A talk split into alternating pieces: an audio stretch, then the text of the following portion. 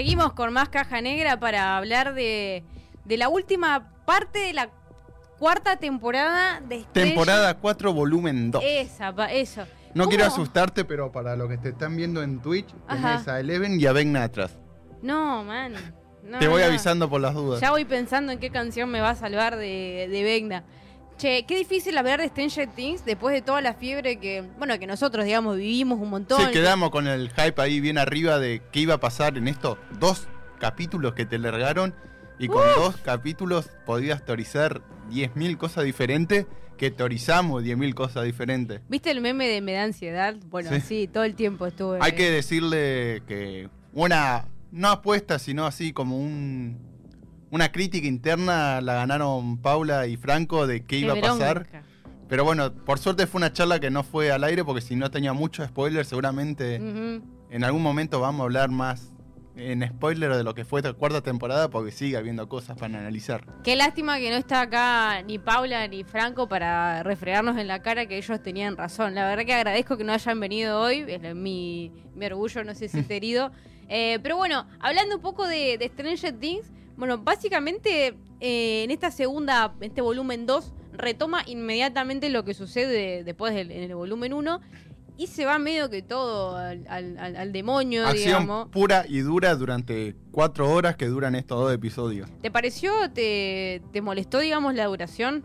Para mí, o sea, cuando lo vi dije, uh, que voy a tener que ver dos horas y media, tengo que sentarme y estar dos horas y media, pero cuando puse play, como fue entretenido, digamos, en ningún momento estuve viendo el reloj o el celular a ver cuánto tiempo pasaba. Yo vi una, una fiebre de, de gente que se juntaba a, a comer a- y que se hacían un- su terrible comilona para estar cómodos y no este Perderse un detalle. y no ponerse en talle y hasta que no terminen las cuatro horas casi de Things, no levantarse básicamente. Pero bueno, em, para contarles un poquito de qué va esta segunda parte, eh, uno de los personajes había quedado del, del otro lado del Upside Down, no vamos a decir quién, porque capaz que alguien que no vio la primera parte. Y bueno, y mm, los amigos que están en Hawking van a tratar de rescatarla y de enfrentarse a nuestro amigo este, Vecna. Que todavía hasta el momento no se sabía de dónde había salido. em, ¿Cuál era su relación con el Upside Down? Acá mira, Gabriel ya está comentando en Twitch que lo mató que fueran solo dos capítulos, que para mí también, o sea, si eran nueve en total, hubieran largado cinco y cuatro, una cosa así, uno por semana, cosa de llegar bien, ponerle al viernes pasado que se estrenó, viendo uno por semana como hacen con Better Call Saul, ponele. Ujú. Pero bueno, y dice, aunque uno dure casi dos horas y media, es más una peli que un solo capítulo. Y sí, fue como para darle todo el cierre a esta cuarta temporada que aumentó y con crece lo que fue su presupuesto Sí, y también en efectos especiales que pusieron toda la carne al asador ahí Netflix. se vio mucho este paso de tener un X presupuesto a este presupuesto.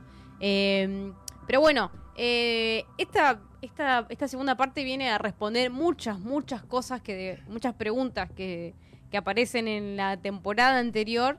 Eh, y no es que le da un cierre total, porque claramente ya está confirmada, ¿no? La, la, La quin- quinta la- y última, también hay que aclarar eso, que ya van los hermanos Duffer cerrando el boliche Ya de era. Stranger Things. Ya era hora. Y recordemos también que la quinta temporada va a tener un salto temporal importante, porque ya los piden.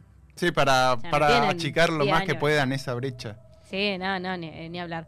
Pero bueno, en definitiva, se va todo al demonio, medio que se, se resuelve en cierto punto lo que estaba este, pasando.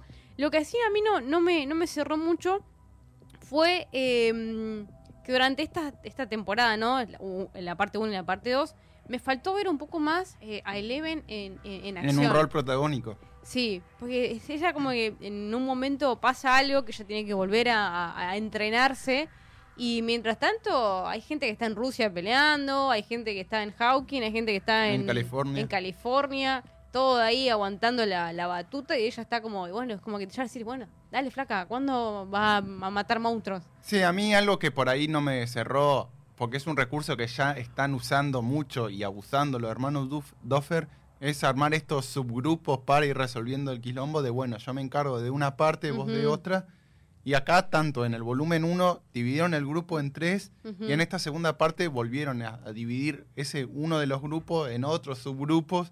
Y al final, como para ir hilando todas las historias, ponele, no sé, estabas en el medio del Upside Down en una guerra con Vecna Ujú. y te hacían un salto a otro vago que estaba en otra parte, capaz que no corriendo el mismo peligro que Ujú. el que estaba en el Upside Down.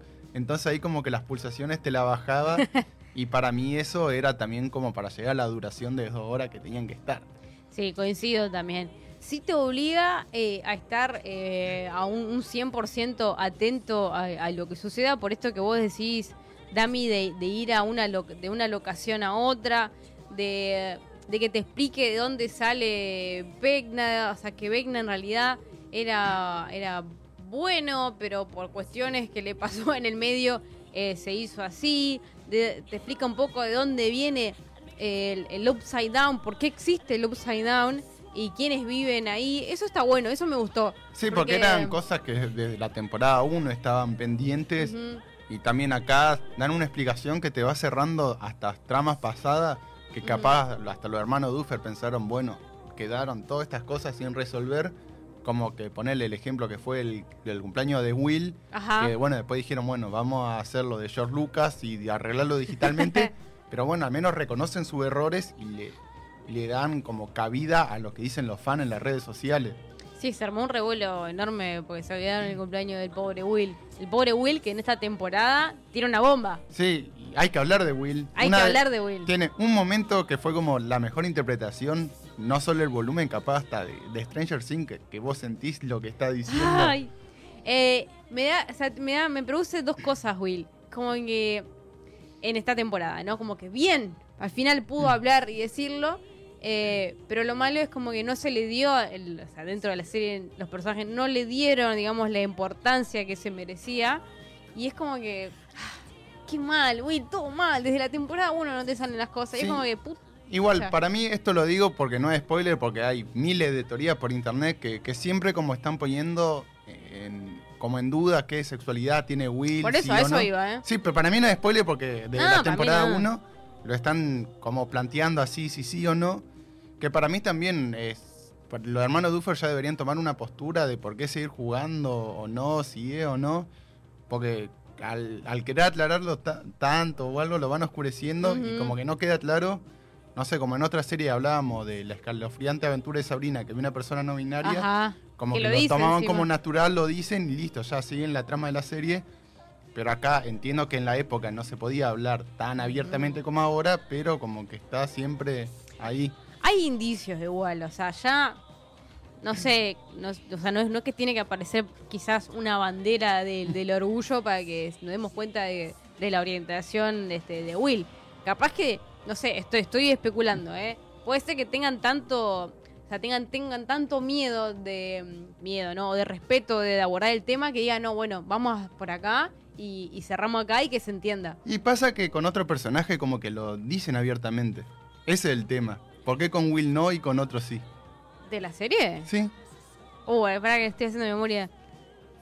Bueno, Mandamos eh, un mensaje. Sí, en otro, lo hablaremos en otro momento con, con libre de spoiler, pero por ahora Sí, sí, sí. A vos, digamos, la, la táctica de Netflix de sacar estos dos volúmenes, ¿te pareció Mm. correcta como para mantener expectativa? Y lo que decíamos, que por ahí series que, que al sacarla Netflix todas juntas pierden esa el domingot Claro. o el domingo de euforia. Ajá. ¿Te pareció en este caso una estrategia interesante?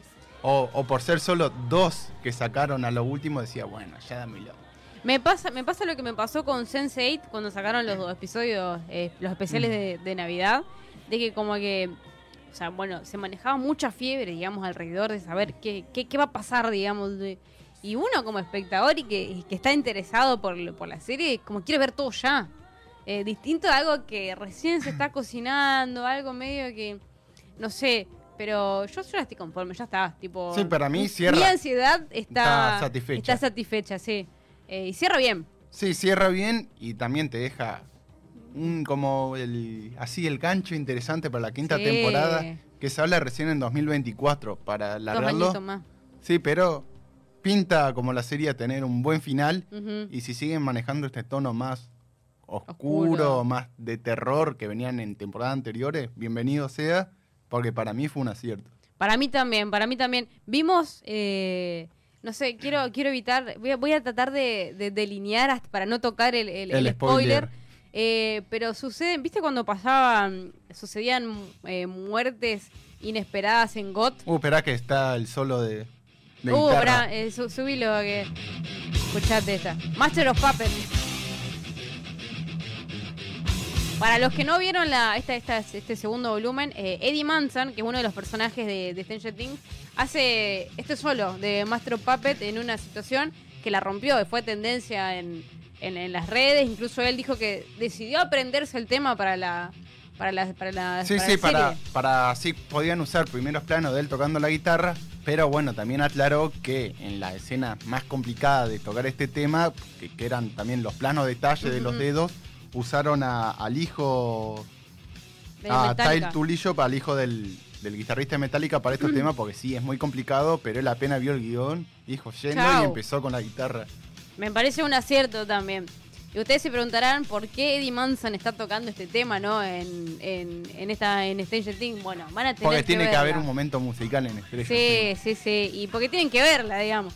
Eh, a lo que iba, digamos, con que con esto de que como en Game of Thrones suceden muertes que, que no te la esperas, toma, esta, esta segunda parte toma un poco de eso, ¿no?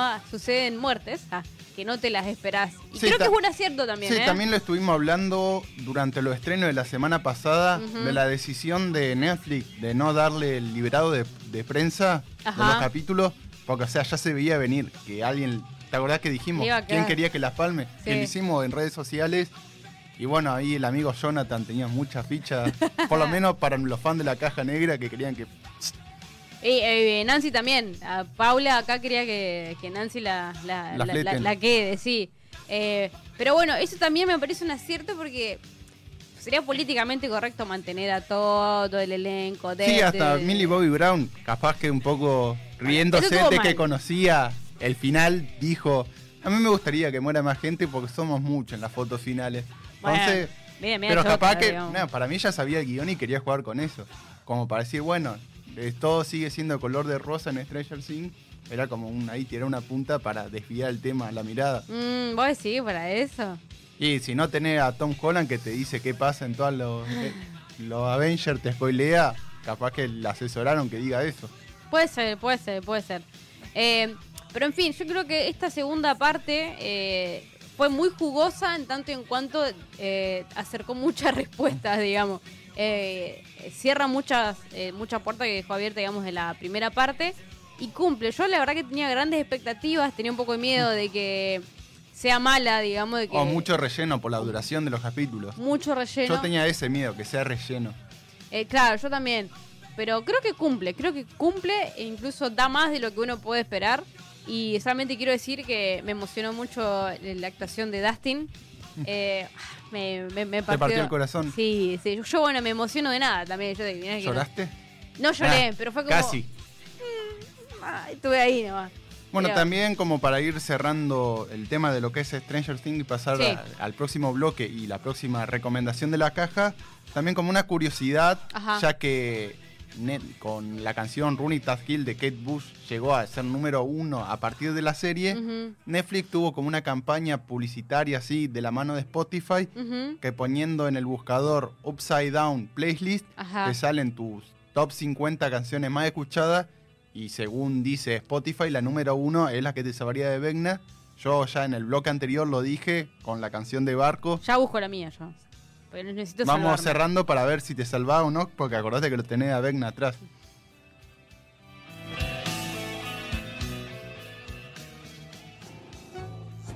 Estuviste un año en la selva, solo, hablándole a una cámara de televisión apagada. La Caja Negra, un lugar donde tenés que estar alerta.